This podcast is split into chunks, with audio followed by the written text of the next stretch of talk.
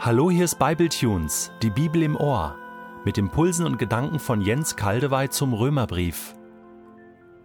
Und ab und zu meldet sich auch meine Stimme, die Stimme von Detlef Kühlein. Ich möchte während des Römerbriefes so ab und zu mal einen Zwischengedanken bringen. Ich nenne das Intermezzo. Zwischengedanken. Mal so eine kleine Denkpause. So als Ergänzung oder Vertiefung des Gesagten oder auch mal eine andere Perspektive oder es einfach auch mal persönlich und praktisch machen.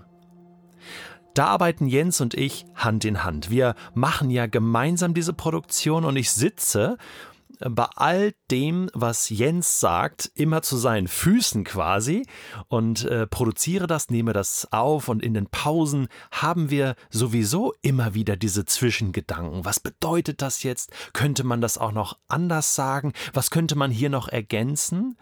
Und äh, dann ist es so, äh, dass Jens und ich manchmal sagen, hey, Detlef, das wäre eine tolle Möglichkeit, das Ganze doch mal in einem weiteren Podcast dazwischen zu schieben. Und genau das wird während dieser Reihe immer mal wieder an verschiedenen Stellen passieren, dass es dieses Intermezzo zum Römerbrief von meiner Seite geben wird. Immer gut abgesprochen mit Jens und äh, das macht einfach Spaß, so unterwegs zu sein. Und ich muss jetzt schon sagen, also der Brief hat noch gar nicht so richtig angefangen und es hat mich schon voll gepackt voll gepackt, weil Paulus so intensiv ist, weil er, weil er so Grundsätzliches, gerade in diesen ersten drei Kapiteln, in denen wir jetzt stecken, da geht er so in die Tiefe und ist so grundsätzlich und ich kann dir versprechen, es hört gar nicht mehr auf. Äh, er gräbt wirklich tief so tief, dass wir das Evangelium von Jesus Christus, den Glauben an ihn, das Glaubensleben auch so richtig in aller Tiefe verstehen und umsetzen können. Das ist sehr, sehr hilfreich und deswegen ist es für mich eine große Freude und ein Riesenvorrecht, diese Produktion des Römerbriefes live mitzuerleben. Heute habe ich folgenden Zwischengedanken. Ich bin in früheren Jahren meines Christseins immer wieder über diesen Vers hier gestolpert, wo Paulus sagt, zu dieser Botschaft bekenne ich mich offen, ohne mich zu schämen. Ohne mich zu schämen. Ich erinnere mich an die ersten Jahre meines Christseins. Da war ich so 14, 15. Ich weiß noch, die ersten Wochen, Monate, da war ich so erfüllt mit Freude. Da bin ich rumgelaufen im ganzen Dorf, in meinem Freundeskreis, in der Nachbarschaft, äh, in der Schule.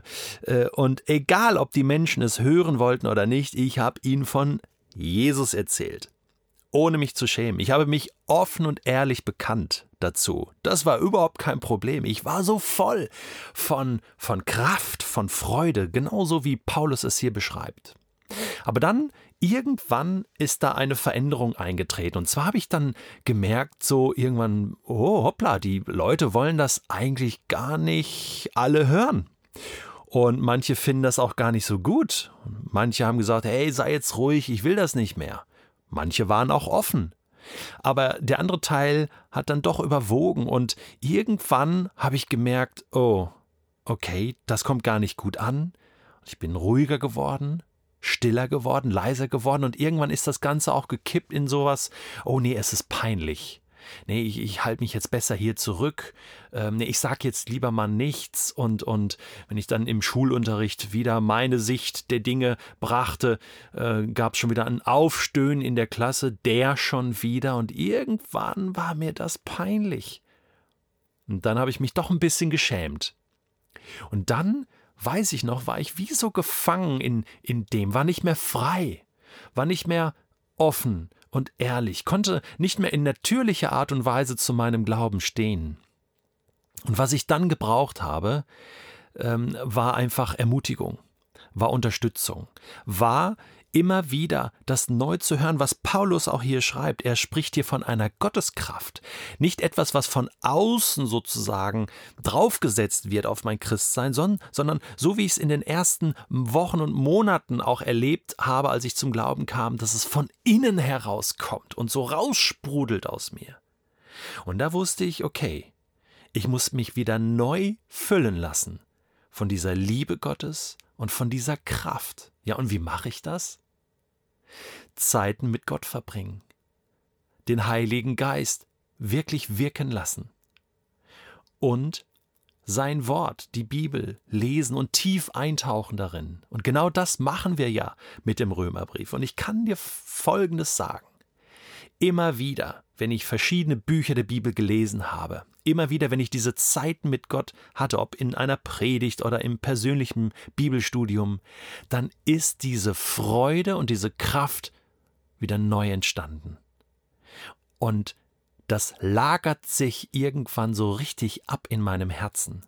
Das Herz wird gefüllt von dem, was Gott sagt, was Gott gibt. Und irgendwann kommt es ganz natürlich auch wieder heraus. Aus allen Poren. Wir können gar nicht mehr schweigen von dem, was wir mit Jesus erlebt haben. Das sagen die Apostel mal in Apostelgeschichte.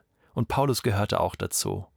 Und so sind Jens und ich davon überzeugt, dass während dieser Römerbriefreihe genau zwei wichtige Dinge passieren werden. Nämlich das eine, dass wir zunächst einmal neu hören und verstehen, was ist überhaupt diese Botschaft? Was ist das Evangelium? Das ganze Evangelium. Viele von uns kennen das Evangelium eben nur fragmentarisch, nur zum gewissen Teil. Sei gewiss, im Römerbrief wirst du lernen, was das ganze Evangelium bedeutet. Und nur dann, wenn wir das verstanden haben, kommen wir überhaupt zum Erleben der vollen Kraft des Evangeliums. Und das ist das Zweite, woran wir fest glauben, dass es passieren wird. Während du diese Botschaft hörst und neu verstehst, wird sich die Kraft des Evangeliums, Gottes Kraft, entfalten dich neu beleben, dich auferwecken von den Toten und dein Glauben neu erfrischen. Das ist ein Versprechen. Weil Paulus es schon wusste, können wir es dir auch so weitergeben und sagen, das haben wir erlebt und du sollst es auch erleben. Verstehen, was das Evangelium bedeutet und seine Kraft, Gottes Kraft in deinem Leben neu erleben. Und dann geht es so richtig los.